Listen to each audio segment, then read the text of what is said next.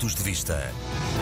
Gostava muito de cumprimentar todos aqueles que escutam o programa Pontos de Vista através da RDP Internacional e hoje voltar novamente com um assunto que tem a ver com a rede consular e tem a ver também com o período de campanha eleitoral. Há vários programas, há vários anos, que eu tenho feito um conjunto de crónicas em que aponto as dificuldades que conhecem os consulados portugueses no mundo. É a minha opinião, mas é uma opinião sustentada por muitas queixas dos portugueses que residem no estrangeiro, que esperam e desesperam para ter uma marcação num consulado de Portugal, para fazer eventualmente o seu passaporte ou o seu cartão de cidadão, outro ato importante para a sua vida e a ligação administrativa em Portugal. Nós hoje temos a maioria dos grandes consulados portugueses no mundo com atrasos de vários meses e até mesmo aquele que era a grande imagem da rede consular, o Consulado de Paris, já dispara, passa a expressão, com os atendimentos para a próxima primavera. Pior do que isso, face à incapacidade de atendimento dos nossos consulados, os portugueses residentes no estrangeiro que foram de férias a Portugal, muitos deles tiveram a oportunidade de renovar o seu cartão de cidadão de Portugal, mas que depois tem que ser enviado para o consulado. E mesmo para levantar o cartão de cidadão no consulado, é preciso esperar meses, mais meses e mais outros meses para poder ir levantá-lo. Hoje é praticamente impossível à grande maioria dos portugueses que no estrangeiro de terem uma chamada atendida no Consulado de Portugal por uma matéria qualquer, porque a vida também não são só passaportes e a vida e a relação a Portugal também não só cartão cidadão. Chamámos a atenção muitas vezes, chamou a comunidade em geral, chamou o movimento associativo, chamou a atenção do governo também o Conselho das Comunidades Portuguesas.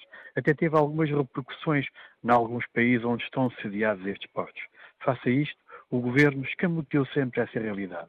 E mais do que isso, entendia que apenas com a modernização administrativa dos serviços poderia resolver o problema. Isto foi-me dito a mim diretamente na Assembleia da República, dizendo até, e vejam bem, que eu fazia confusão, independentemente de ser imigrante há muitos anos, de estar nesta área há muitos anos e de ser funcionário e dirigente sindical. Foi assim que o atual membro do Governo da Secretaria de Estado das Comunidades Portuguesas entendeu comentar aquilo que eu dizia em relação à rede consular.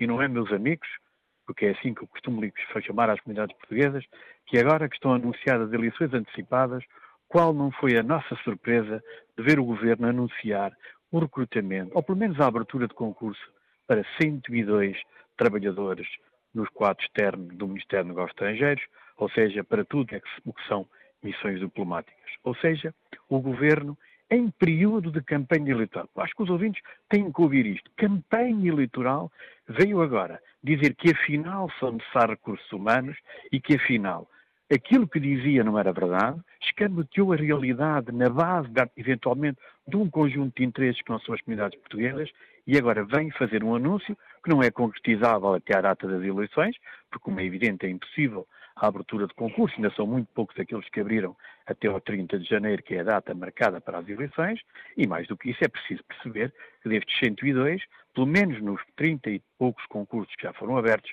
vários não são para atender os portugueses das comunidades portuguesas, eu diria pouco mais de metade.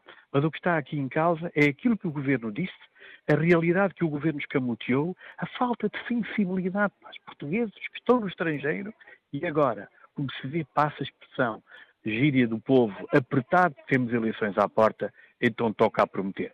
Mas em relação a promessas, esta não é a maior promessa, porque este mesmo governo, já há vários anos atrás, prometeu que só num ano ia recrutar mais de 150 trabalhadores.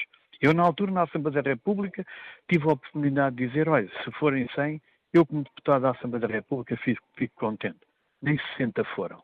Mas agora, meus amigos, já há disponibilidade orçamental, já há vontade política, já há interesse apenas com um exclusivo objetivo, as eleições do 30 de janeiro. E há uma coisa que o Partido Socialista nos habituou e que é notável em política, é que podemos confiar neles para os períodos de campanha eleitoral. Podemos confiar no Partido Socialista para ter palavras dirigidas aos portugueses no estrangeiro em campanha eleitoral. Eles realmente interessam-se pelos imigrantes e pelos portugueses no estrangeiro quando estão em campanha eleitoral. Mas quando estão no governo, esquecem-se deles, longe da vista, longe do coração e não reconhecem que foi muitas vezes os erros que tomaram que obrigaram os portugueses a sair do país. esta decisão do, do, governo fazer este anúncio, para além de demonstrar que nos andou, prática, passa a expressão, a enganar a todos durante este tempo todo, demonstra uma grande insensibilidade e demonstra, sobretudo, a sua enorme incompetência porque só uma enorme incompetência é que pode ter permitido deixar os consulados na situação em que eles estão e só agora, ao fim de seis anos de governação, aparentemente, só porque há eleições, perceber que deveria, como é evidente, ter tido outra política para recursos humanos. É por isso que os ouvintes do ponto de vista, que já ouviram esta questão várias vezes, também eles ficarão surpreendidos. Não é o Natal, é as eleições, é o momento das prendas, mas neste caso, espero que não sejam prendas que ainda vão justificar mais situações difíceis nos consulados de Portugal no mundo. Pontos de vista.